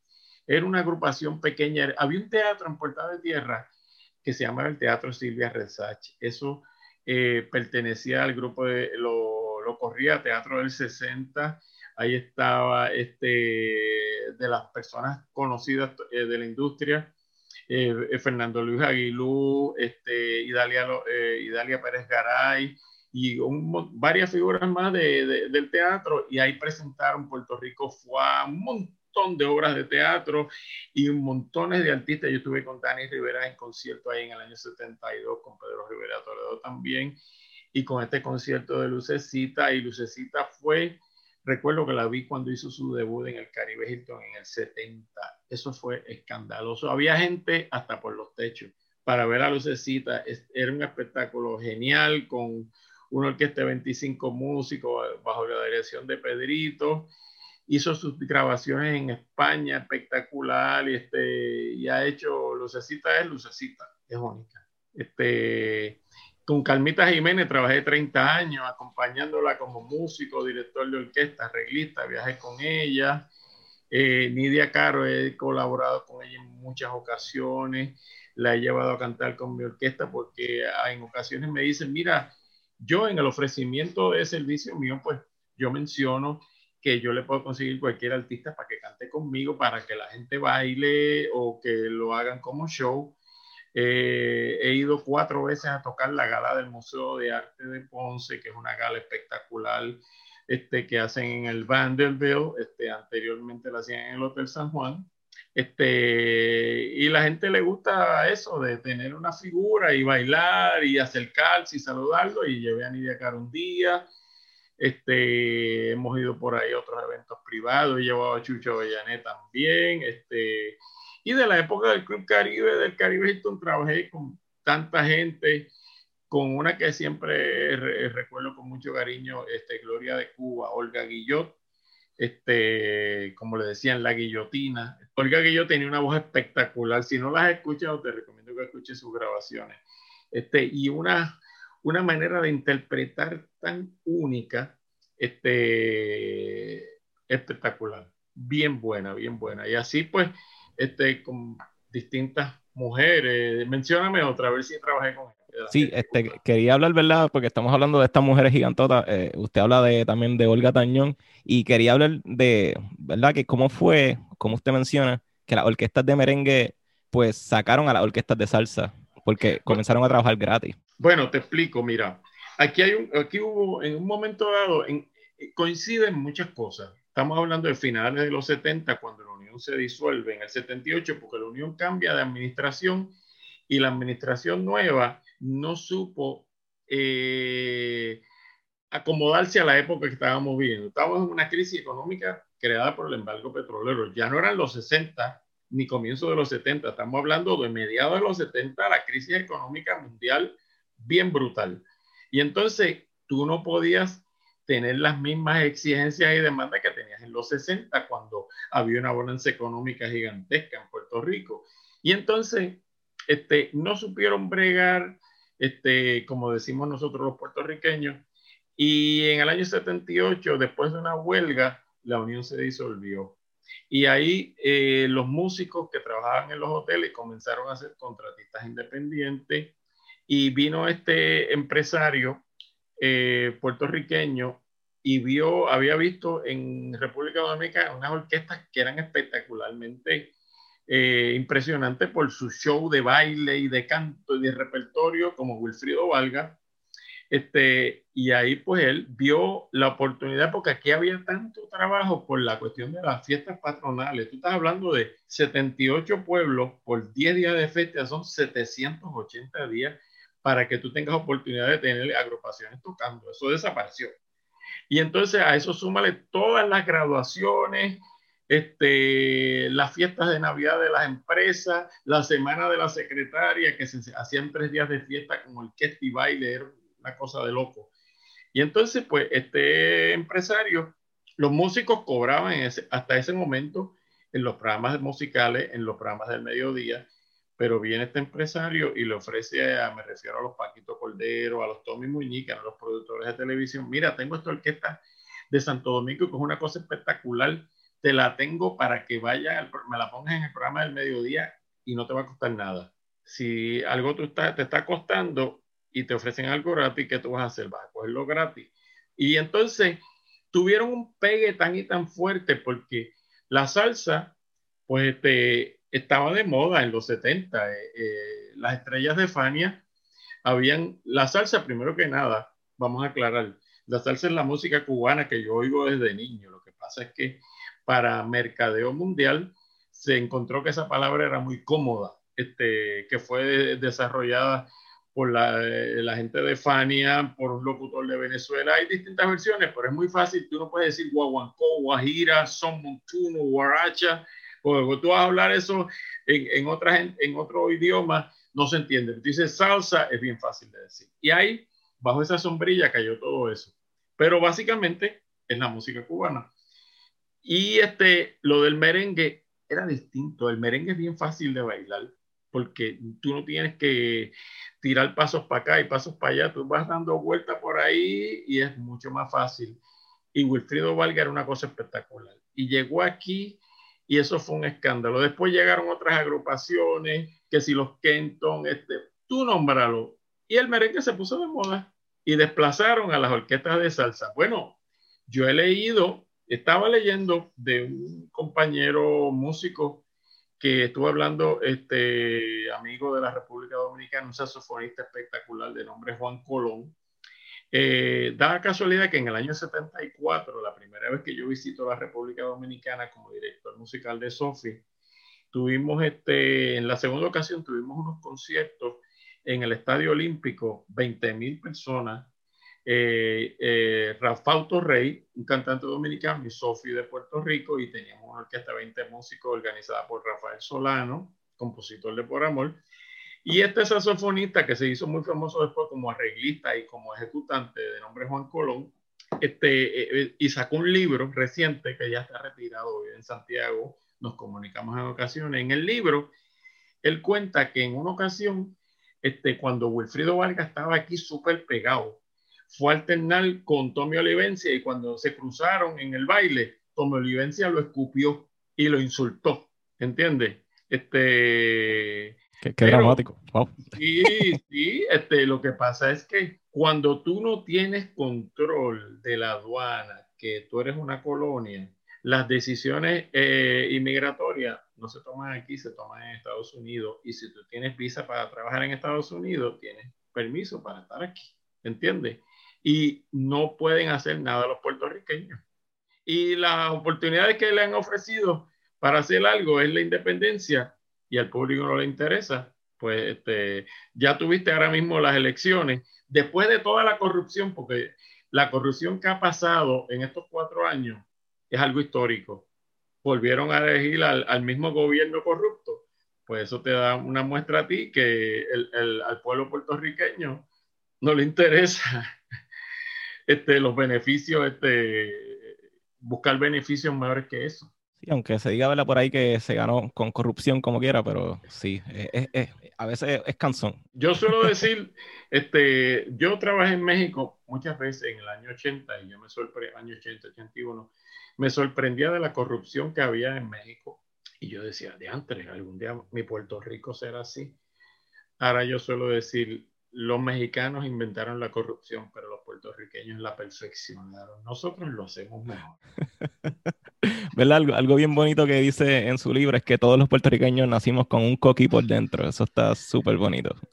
sí, este, mira, el no hay país en el mundo que tenga tanta música de Navidad como nosotros, ni las Navidades tan espectaculares como nosotros. Las Navidades de nosotros comienzan en acción de gracia y terminan después de la fiesta de San Sebastián. En Estados Unidos, el día primero votan el árbol los norteamericanos. Pasar unas navidades en Estados Unidos es tan aburrido como comer chayote. Sí que dice Andrés Jiménez que eh, la, eh, las navidades realmente es la época de la identidad puertorriqueña. Correcto. Bien cierto, ya, ya para despedida de año ellos no lo consideran parte de la Navidad, después está el hecho de que ellos no, no celebran Día de Reyes y eh, acción de gracia es una cosa completamente separado. Eh, esa cuestión que nosotros tenemos de que vemos eh, pues acción de gracia, Navidad, Día de Reyes y algunos dirían hasta, hasta las Sanse, parte de la época navideña. correcto, la, la, Navidad termina con San Sebastián y entonces fíjate, yo no me meto en nada de política, claro eso, ¿verdad? Este, ni me identifico con ningún partido, pero es bien lamentable y extraño y triste a la vez, tantas cosas. Yo ver una persona anexionista que no aprende a hablar inglés. Porque si tú quieres ser, si tú eres estadista y quieres, eh, quieres juntarte con los Estados Unidos, en Estados Unidos el que no habla inglés, ¿sabes cómo lo consideran? Yo he trabajado en la mitad de los Estados Unidos. En los Estados Unidos el que no habla inglés es un morón. Ese es el pensamiento de los norteamericanos. Y es el país más racista que existe en el planeta odian a los hispanos, odian a los judíos, odian a los mexicanos. Y entonces este señor presidente que tuvimos hasta los otros días sacó ese odio para afuera, lo revolvió y aquello es una olla de grillo vivir allí. ¿Entiendes? Este, yo, yo no lo entiendo. Este, eso te demuestra lo ignorante que es el pueblo de Puerto Rico y lo manipulado que ha estado por los partidos políticos. Ojo, no me meto en política ni pertenezco a ningún partido, simplemente observo y doy mi opinión este, muy clara. ¿verdad? Sin, hablar demasiado de los 600 dólares que van a dar ahora, ¿verdad? todo, eso, todo eso son sutilezas para manipularte. O sea, este, acuérdate que los españoles decían, eh, ¿cuál era la frase de los españoles? Este, baile, botella y baraja. Tú manténle la, la, barriga llena a la gente y, fiestea, este, ni van a pensar ni en la política. ¿Verdad? Me gustaría hablar un poquito del disco, porque el libro, ¿el libro viene con un disco o, el, o son... No, no, no, no. Son dos productos aparte. Lo que pasa es que este, yo el año pasado, yo acabo de cumplir 72 años. El año pasado, que tenía 70, este, yo en muchas ocasiones había estado en tertulias para hablar de todo lo que era Puerto Rico. En el año 14 tuve unas tertulias en el conservatorio este, que se llamó La música de full time a part time. Esto auspiciado por el Smithsonian, que trajo un museo itinerante aquí que se llamaba American Sabor. No sé si alguno de ustedes lo vio. Esto estuvo en el cuartel de Valleja. Este museo estuvo por promedio de 15 ciudades de los Estados Unidos este, donde se realzaba este, el trabajo de los latinos que hicieron historia en el mundo, me refiero a Tito Puente, Rodríguez, Machito, Johnny Pacheco, toda esa gente. Y habían mucha memorabilia, habían belloneras, instrumentos musicales, una cosa muy bonita. Y entonces cuando lo fueron a traer a, Puerto Rico, pues habían varios norteamericanos, eh, yo me reuní con ellos y había algunos que otro boricua y me, los boricuas me dijeron, mira, lo de Puerto Rico tenemos que ser lo mejor que cualquier parte de Estados Unidos, aquí nos vamos a votar. Entonces, primero eh, organicé una competencia eh, interescolar entre las seis escuelas libres de música de composición, donde los profesores escogían un estudiante eh, con una composición y yo me encargaba de preparar el arreglo para la orquesta, iba a supervisar los ensayos, luego venía la competencia, seis escuelas libres de música con seis bandas, este, podríamos decir como media filarmónica y dos bandas de baile de la orquesta tradicional de jazz americana de 5, 4 y 4, y estuvo bien bonito. Este, y luego en una de esas reuniones yo digo, fíjense, Puerto Rico era como Las Vegas, esto era el paraíso del entretenimiento oye, pero ¿qué tú crees si hacemos una tertulia para hablar de eso? Y en el conservatorio eso me parecería genial. Entonces tuvimos esta conferencia y le buscaron el nombre, no recuerdo si ellos o yo, no sé de quién, es Puerto Rico, la música de full time, part time, ahí está el afiche en una parte del libro.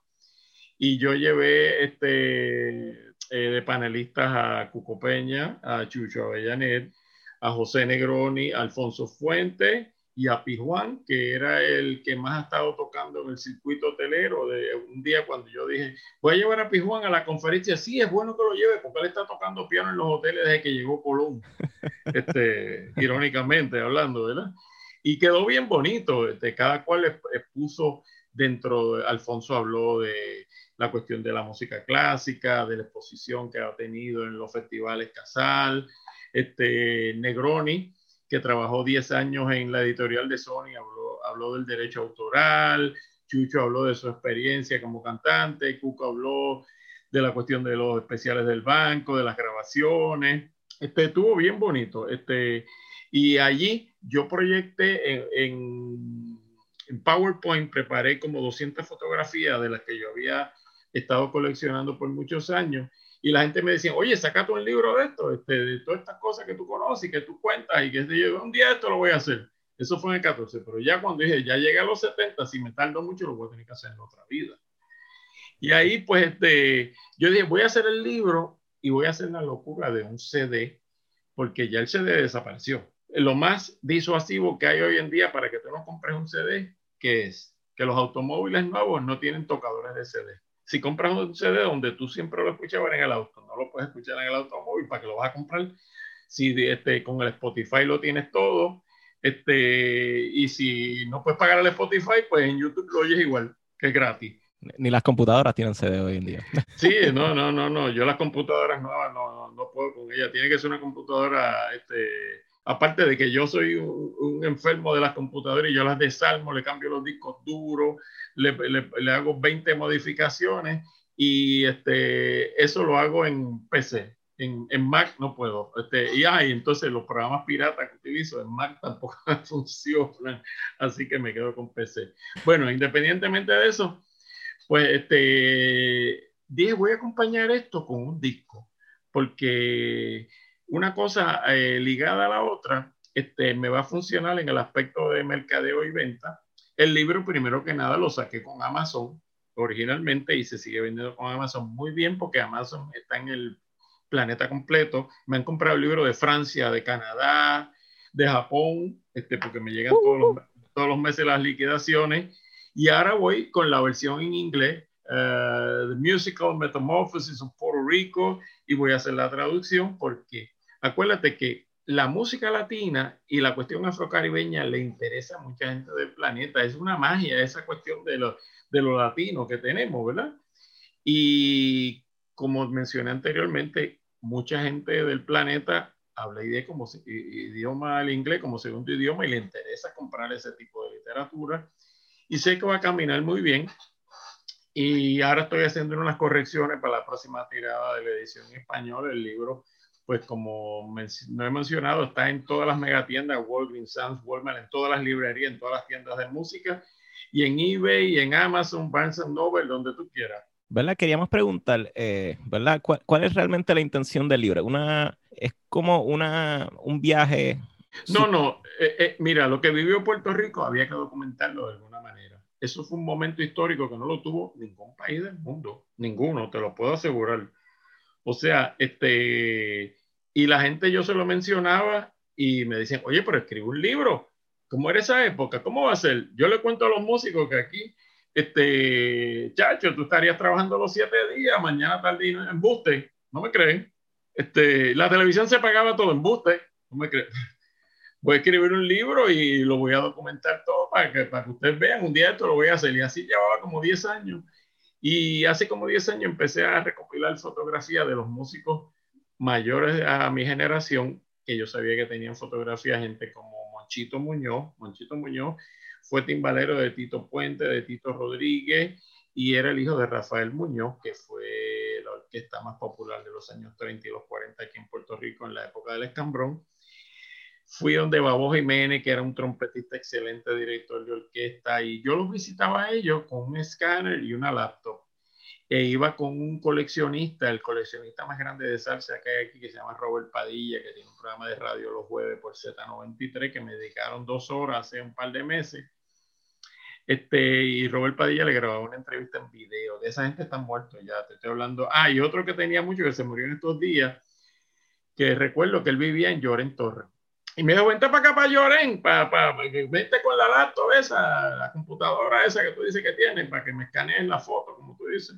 Y dice, fíjate, yo no voy a bajar para Lloren, pero baja tú para en casa de otro coleccionista que se llama Chiqui Vidal. Y entre los dos tenían tantas fotos, estuve escaneando como ocho horas, yo creo. Y entonces a eso súmale todas las que yo tenía, todos los recortes de prensa que yo guardaba. Este, y ahí tengo miles de fotos y empecé, espérate, esta no, esta sí, esta sí. Y entonces pues quería hacerlo de una manera cronológica con un capítulo a cada hotel, un capítulo a la radio, un capítulo a la televisión, para que la gente viera que esto era distinto al, al pandemonium que es esto. Esto es un macondo, como, como dice Gabriel García Márquez, que dijo que nunca iba a Puerto Rico, porque ustedes son un desorden político, algo así fue que dijo, no me recuerdo. ¿verdad? He escuchado ¿verdad? Eh, que, que, falta información en el disco. Eh, obviamente, pues nuestra historia es inmensa. ¿Cómo ha sido ese, ¿verdad? Esa, ese trabajo de campo, ese trabajo de investigación, de recopilar información. ¿Estás abierto a, a recibir más información de oh, historia? Bueno, te digo, la ventaja de tu publicar con Amazon este, es que eh, está a la venta en demanda. Yo he subido el archivo ya PDF cinco veces porque le hago correcciones. Y entonces, este, ahora voy, es que ahora tengo una posición que me ha absorbido mucho tiempo de, de, mi vida. Soy director musical de la Orquesta de Conciertos de la Escuela de Bellas Artes de Carolina. Son 28 músicos y 8 cantantes. Ayer tuvimos un concierto en la inauguración del Festival Navideño de Carolina en el estacionamiento del de el Estadio Clemente de Carolina. Fue una cosa bien bonita porque era tipo driving. Y la gente, en vez de aplaudir, tocaban la bocina cuando terminaba un número. Y tocamos un concierto allí de hora y media y ensayamos dos veces por semana y es una maravilla tener una orquesta de 28 músicos y poder escribir todas las semanas, como estuve escribiendo desde agosto que asumí esa posición.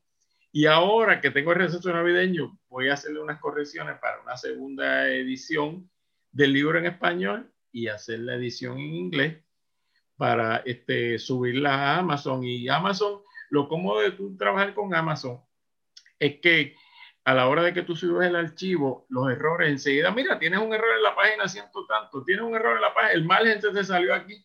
Es tan brutal eso. Y si no entiendes algo, los llama o les escribe. Y entonces eh, tú le puedes comprar los libros a ellos para tú revenderlos aquí, que era lo que yo hacía al principio, ya cuando me metí en las megatiendas, que era una tirada más grande, pues utilicé una imprenta local porque me era más atractivo y más rápido económicamente, ¿me entiendes? Y es una ventaja, yo a todo el mundo lo recomiendo con Amazon. Eso sí, tiene que tener el dominio del inglés, si no, eh, está, está difícil la cosa. ¿Verdad? Le damos muchas gracias por esa gestión. Eh, yo, por lo menos la mayoría de nosotros, ¿verdad? Que comenzamos eh, finales de los 80, 90 para adelante, de que de los 60, 70, nosotros realmente no sabemos nada y eh, durante la investigación de, ¿verdad? para esta entrevista, eh, me volví fan de Chucho. Realmente es excelente, Chucho. Y... No, no, Chucho tiene una trayectoria. Chucho va a cumplir 80 años ahora. 60 años de estar en la televisión y 25 años de estar al aire por el Canal 6 en marzo de este próximo año 21. Eh, estamos organizando unos, unos eventos que se van a hacer para, porque no todos los cantantes del planeta llegan a 80 años con la voz en perfectas condiciones. Él canta mejor ahora que antes. Este, perfecto. Entonces, este, allí cuando iban todos los artistas invitados al show de Chucho, este, que cantaban con él a dúo, él acababa con todos ellos, tú sabes. Tenían que ser gente de, de grandes ligas y fueron mucha gente que son las figuras mundialmente reconocidas antes de que fueran mundialmente reconocidos como son ahora que allí pues no pasaba nada con ellos. Y en aquel momento no pasaba con ellos, pero como en este negocio es todo mercadeo y el gusto de la gente va cambiando, y hoy en día pues este, las voces fuertes, este, gente que canta de verdad, pues no es lo que sea del gusto de la mayoría, es otro tipo de, de estilo de cantar, donde se canta menos, y cantas muy, este, con mucho eh, eh, calidad vocal, te dicen que es una voz antigua, ahora cantar desafinado. Por ejemplo, yo me ponía a oír antes que ha cambiado su estilo de cantar, este, el español, este, ¿cómo es que se llama? El, de Alejandro Sanz. Ok. Al principio cantaba de una manera y después, entonces como que cambió el estilo de la voz de cantar, menos, menos voz, más, este, más aire, más inflexiones, más a la, a la onda de ahora y si menos expresión y más, más rap, este, tú sabes, pues, eh, porque eso es lo que le gusta a la gente. ¿Verdad? Hablando del disco, les recomiendo la canción Reverdece, que podríamos poner un, un, cantito aquí para que la escuchen. Reverdece, este, cuando tuvimos la desgracia del huracán María, me llama esta señora compositora, poeta, y me dice, mira... Este, es Mili Castellano, ¿verdad? Correcto. Este, tengo este trabajito aquí que me hicieron una, una, una muestra este, un demo, como decimos en la industria, y quisiera hacer algo en grande. Este, allá lo, me lo trajeron muy rápido, yo vine, le cambié la velocidad, le cambié la melodía en muchas cosas de los versos, el coro me quedé con el coro y le cambié los versos y, preparé la pista en el, eh, primero yo hago todo en finales para que el cliente pueda escuchar este, si le gusta la velocidad, si le gusta lo que hice, podemos cambiar lo que no le guste antes de entrar al estudio con los músicos. Entonces, cuando trabajo en finales, lo, lo paso a Pro Tools en canales individuales y lo llevo con los sonidos internos del Portugal Studio y ahí pues eh, alquilo un estudio donde grabo hace 25 años de Manuel Calero en Carolina y ahí pues empiezo a llevar los músicos para tocar en vivo y casi muchas veces lo único que se queda son las cuerdas porque llevar una sesión de cuerda a veces pues eh, no es costo efectivo y no es necesario, ¿verdad? De acuerdo al, género de lo que vamos a hacer. Y ella me dice, oye, ven acá, ¿por qué no invitas a todos esos amigos famosos tuyos a ver si vienen a cantar aquí? De gratis, por supuesto. Y yo digo, bueno, yo los voy a invitar. lo más que me pueden decir es que no. Y eh, llamo a Gilberto y lo primero que me dice, ¿a qué hora y dónde? Y por ahí Chucho, y por ahí el otro y el otro. Y entonces da la casualidad que estoy en el estudio grabando y llegó este compañero que es muy amigo de Domingo Quiñones y me dice, mira Domingo, que estoy trabajando con él, que es mi pana. Es más, vamos a llamarlo para que lo salude. Entonces cuando este, yo tengo un poco de amistad con Domingo y cuando le, este, él le dice, mira, dile aquí que tal la vera que lo que esté haciendo yo quiero estar que lo que sea, que me lo mande acá con Erika y yo le pongo la... y tuve esa suerte. Y por eso que están todas esas estrellas, Andy Montañé, que Está hasta el topo en esa canción. Eh... Hasta el topo. No, y, y, lo divertido de esto fue el montaje vocal. Este, el día que te, te estamos hablando a meses de haber llegado el huracán, que había muchos... Yo no tenía luz en mi casa. Yo trabajaba la música con el generador eléctrico. Y cuando vamos al montaje vocal, eh, Andy me dice, recógeme en Casalta, este, la panadería esa que está allá frente a la casa de Gilberto. La de Obama, ya.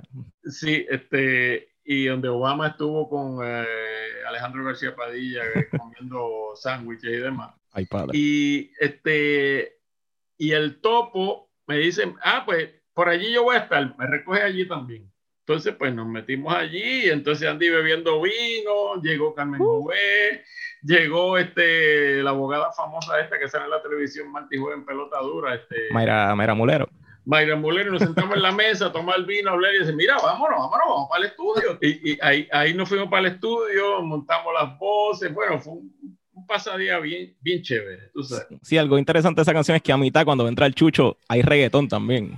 sí, sí, o sea, ahí yo hice un invento de que yo le llamo, eh, eh, eh, espérate, yo le puse una palabra que se me olvidó, porque es como una especie de calipso, reggaetón, oriza. Este, yo no sé, yo le inventé una palabra de, del carizatón, qué sé yo, que calipso, oriza y reggaetón carizatón, que le dije. Entonces, tú como, como músico sabes las la, facilidades que uno tiene con Pro Tools. Yo por lo regular, todos los trabajos en los últimos años, yo hago la preproducción en mi casa, la Don Pedro Pro Tools y la llevo al estudio y llevo un percusionista para que me lo toque todo. Eh, ahí llevé a Pablo Padín, que es un percusionista de las grandes ligas, he estado con Guasábara del grupo de Lugo y fue timbalero de Gilberto Santa Rosa por más de 10 años. Entonces, eh, ya yo había hecho una maqueta con las máquinas, entonces uno va a decir, mira, yo quiero hacer un embeleco ahí de que campana, de que carizo, que oriza, y, es, y, ese, y así salió esa cosa, más el sonido de reggaetón que hicimos de, de computadora. Uf, sí, a mí me encanta, hasta el videito en, en YouTube para que lo vayan hicimos, a ver. hicimos un video, se hizo un video, este también, este, fue una, una experiencia bien bonita, entonces pues yo le pedí permiso a la compositora para que me dejara este, incluirlo en el disco y tuve unas experiencias bien lindas con el disco. Por ejemplo, yo soy muy amigo de Raymond Torres, este, de hace más de 40 años. Hay un video que está en internet que yo estoy con Carmita Jiménez en el año 77 dirigiendo la orquesta de Mario Ortiz en el Club Caribe del Caribe Hilton y Raymond es el pianista que creo que tenía 17 años de esa época nos conocemos y Raymond tiene una trayectoria de música de cine, sinfónica. Ahora está haciendo hasta una ópera, porque habla, somos íntimos y hablamos cada rato. Me dice que está componiendo una ópera. Sí, hay que entrevistarlo, mándalo para acá. Sí, sí, yo te voy a dar el teléfono para que haga una entrevista con él. Este, me imagino que lo conoce de alguna vez que ha estado en Puerto Rico, fue rector del conservatorio en los 90. Realmente no, lo conozco. Ok, pero mándalo para acá.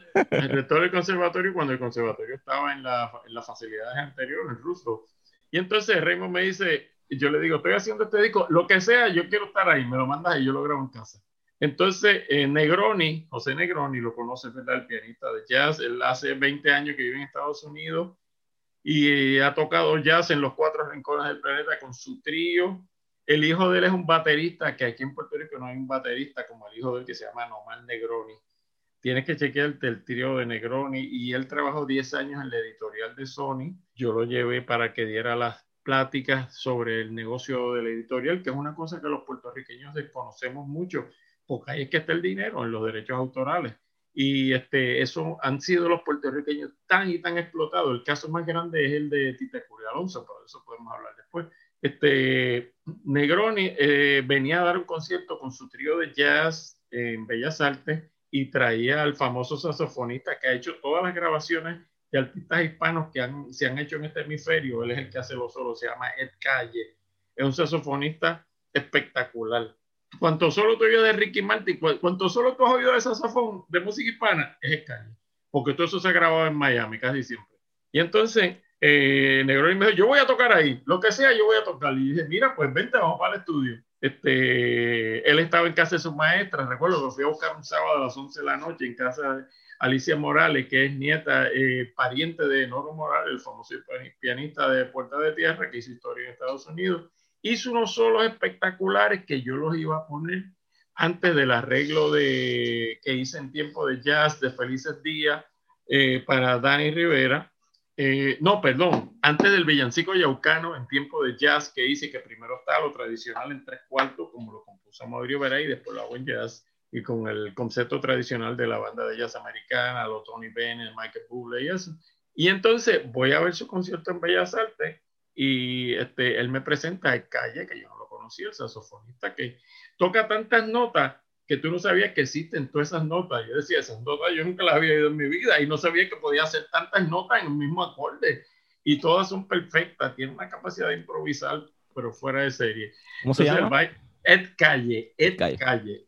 chequéatelo. Ed Calle. ¿Oíste el, el, el villancico de Oscar en el CD? ¿No lo sí, sí, sí, lo escuché. Él es el que hace los solos eh, después que Negroni él eh, hablando al principio. Él me presenta a Ed Calle y me dice, mira, este es Quique, que yo empecé tocando con él hace 40, más de 40 años, mi pan, y qué sé yo qué, y está haciendo un disco, y Calle me dice, si, acabándome de conocer, ay, yo quiero tocar ahí, me lo manda, yo te lo grabo gratis en casa. Y yo dije, diablo, yo estoy bendecido.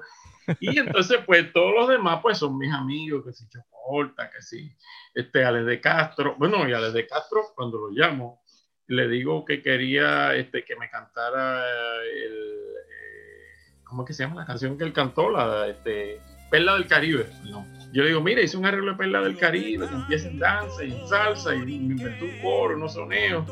Y déjame oírlo, voy para tu casa. Vino para acá, lo puso, oye, está chévere, déjame, llévame, déjame darle, yo inventarme los soneos. Y me llama después al otro día y me dice, oye, ¿qué te si yo te llevo la camerata coral para que canten eh, parte del número? yo, cojo todo lo que me den, hasta golpe. me, me, trajo la camerata coral al estudio que cantan este, unas partes ahí muy impresionantes. Y así yo digo que estuve bendecido este, y el, número de cierre que está en el disco es un homenaje a Marco Antonio Muñiz, a quien yo acompañé por 30 años en Puerto Rico durante sus presentaciones tuve el privilegio de hacerle algunos otros arreglos, de viajar con él a Estados Unidos, hacer presentaciones, porque él siempre venía solamente con el pianista. Y yo tocaba la batería y le ponía la orquesta. Contrataba a los músicos y nos, éramos íntimos. Tú sabes, trabajar con Marco Antonio Muñera era como estar en un día de playa, un relajo. Este, y él hace un show espectacular, hace un segmento cuando estaba en el Caribe Egipto de 15 o 20 minutos de chiste, que no me atrevo a decirlos aquí, pero la gente se moría de las risas. El tipo venía y estaba cinco semanas lleno, seis días a la semana el Club Caribe con O sea, aquí era una leyenda. Aquí no ha habido un artista, ni habrá, que haya venido a Puerto Rico por más de 50 años, todos los años. Eso no existe, no, ni va a existir. Este, y entonces quería hacerle como un homenaje, un tributo, y agarré los éxitos de él, que eran todos boleros, y los hice primero, empieza con flamenco, luego cambia ya, ya, luego salsa, un poco reggaetón a lo último, qué sé yo. Y ahí están toda esa gente, tales de Castro, Gilberto, Chucho, Dani, Edward, eh, Pichi Pérez y Pedro Brun. Ese, es mi preferido. Y al final yo me despido hablando, viva México. bueno, muchas gracias, aquí que ¿verdad? Otras cosas que hay en el libro también habla de la música clásica, ¿verdad? Que habla también de eh, Aponte Ledé, habla de Alfonso Fuentes, eh, de Raymond Torres, obviamente también. Realmente es, un libro pues, súper necesario en lo que es ¿verdad? nuestra música y nuestra historia. Reciente salió un documental de la música del rock en español y la gente se estaba quejando de que, de que no, hay, no sale Puerto Rico, pero es que así de grave es nuestra situación. Por sí, bueno, te digo, eh, Puerto Rico es especial en todo, es, es, especial en no reconocer sus valores y Puerto Rico tiene gente bien grande, tanto en la música como en el cine, en el teatro, pero es esta condición colonial que cualquier cosa que viene de afuera es mejor que lo de aquí. Este, pero aquí te digo, mira, per cápita, no hay la calidad de músico en ninguna parte del planeta como la que hay en Puerto Rico. Yo solía decir... Cuando músico exitoso, o sea, no, es cualquier tipo de músico. Eh, eh, músicos de la calidad de trompetistas, de, de trombonistas, de saxofonistas, de de todos los instrumentos, como hay en Puerto Rico. Yo soy, cuando yo empecé a viajar por Sudamérica, de director musical de distintos artistas que utilizábamos orquestas locales que nos poníamos en Venezuela, en Colombia, en Ecuador, donde fuera, yo decía, diantre, ¿qué falta me hacen los músicos de Puerto Rico? Y una de las cosas que tú no podías encontrar de... Ahora no, ahora hay una generación nueva pero no es que hayan a montón por chavo como hay aquí.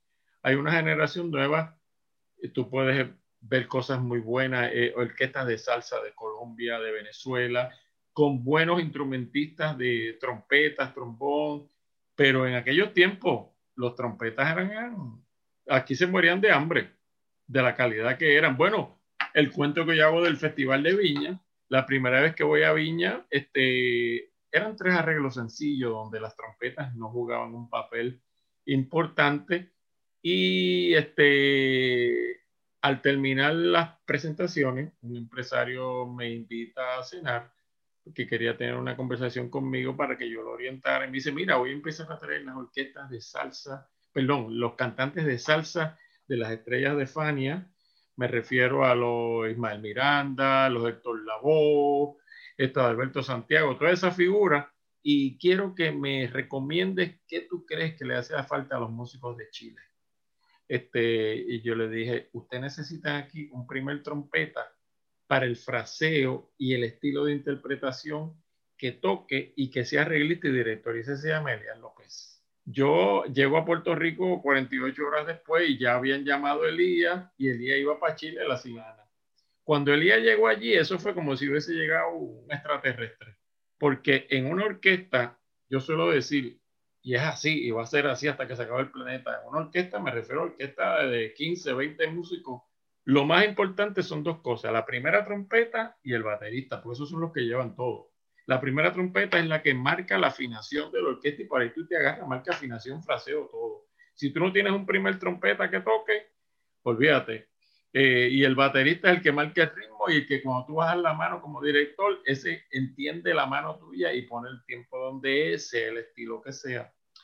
Y cuando él llegó a Chile, yo volví el año siguiente, en el 81, la orquesta era otra y los arreglistas que estaban allí, Horacio Saavedra, se volvieron locos rehaciendo los arreglos para ponerle notas más agudas porque allí nadie había escuchado un re encima del pentagrama.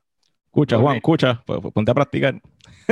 Y, cuando Elías empezó a meter fa y sol y la y todo eso, era, bueno, Elías iba allí, le pagaban unas cantidades de dinero exorbitantes. Y, iba al programa de Don Francisco, cuando Don Francisco no había llegado todavía al resto de, América, porque él comienza a mediados de los 80 este, a hacer su programa desde Miami, que ahí fue que empezó a llegar a Puerto Rico. Y mira, te hago otro cuento de eso. Eh, cuando vino Olga Guilló al Caribe Hilton en el 85, la primera vez que vino, yo la acompañé en dos ocasiones, vino con un director musical que habíamos sido compañeros de trabajo con José Luis El Puma.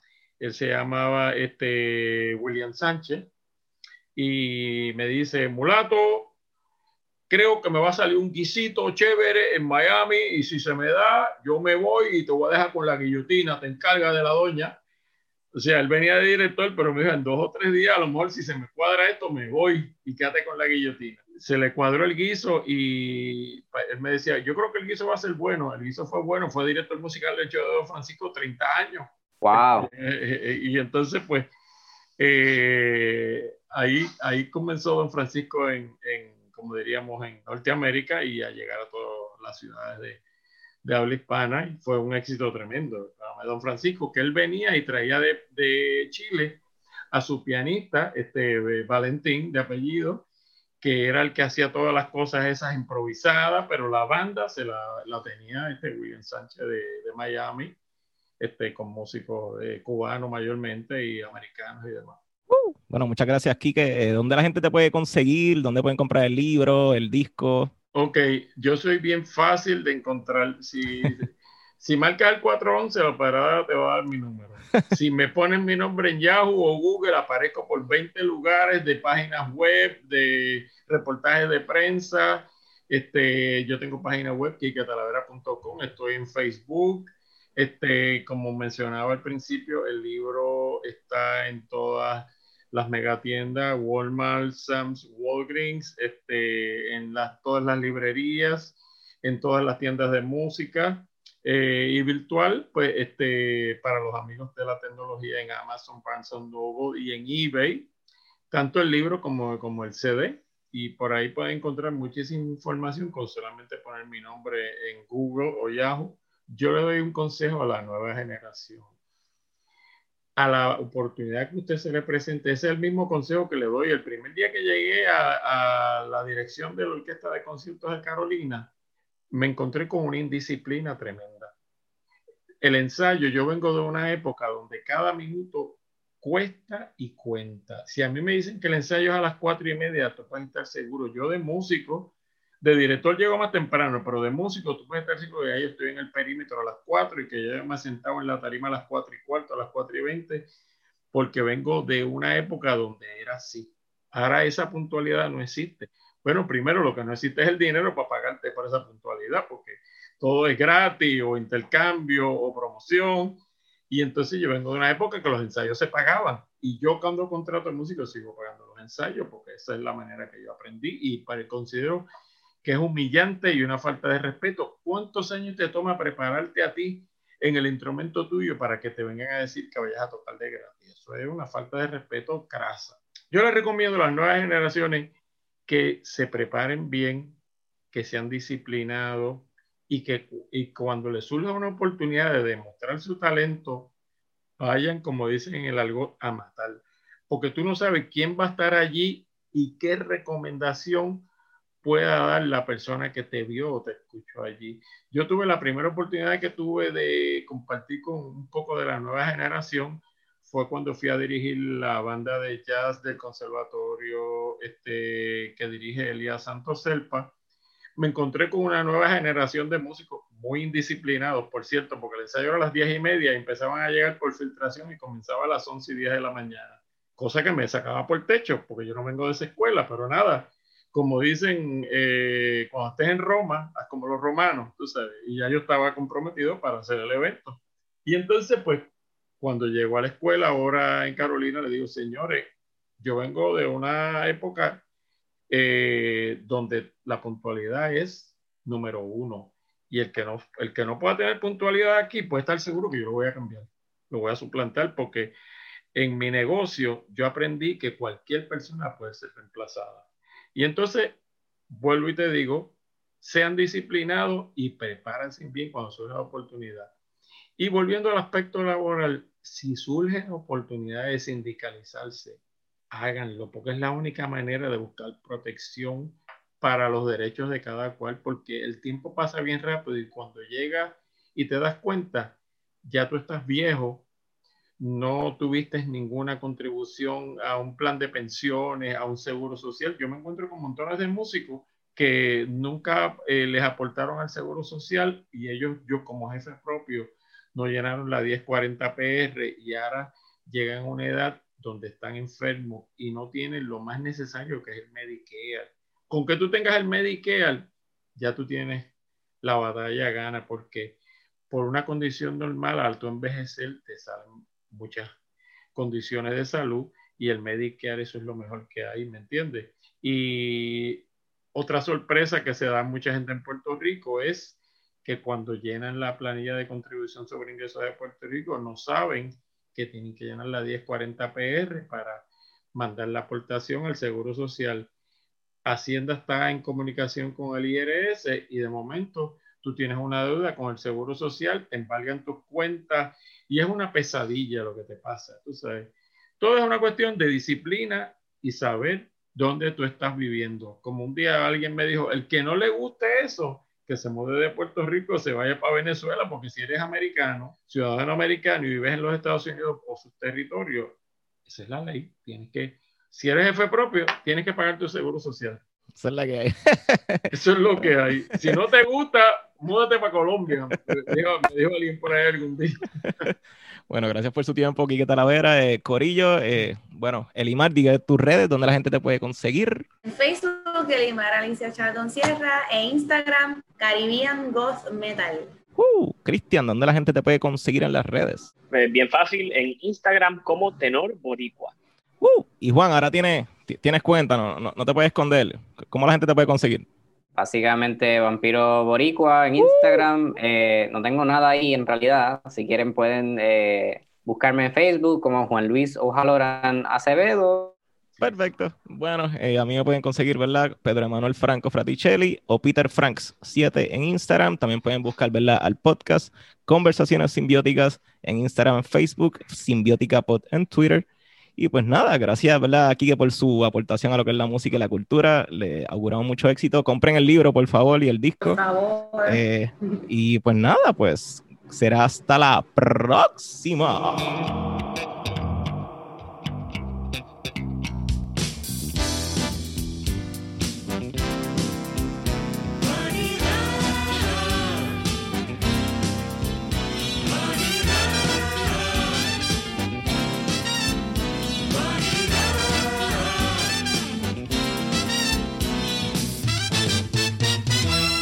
Vanidad.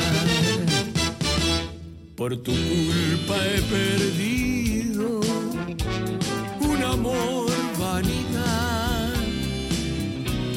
que no puedo encontrar. Vanidad con las alas doradas. Yo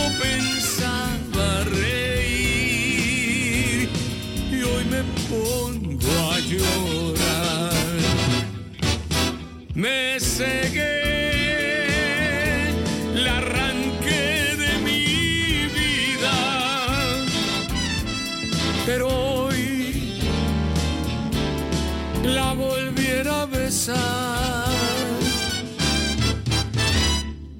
Porque un beso como el que me diste nunca me habían dado. Y el sentirme estrechado en tus brazos nunca lo soñé. Una noche de luna en la playa nunca había pasado.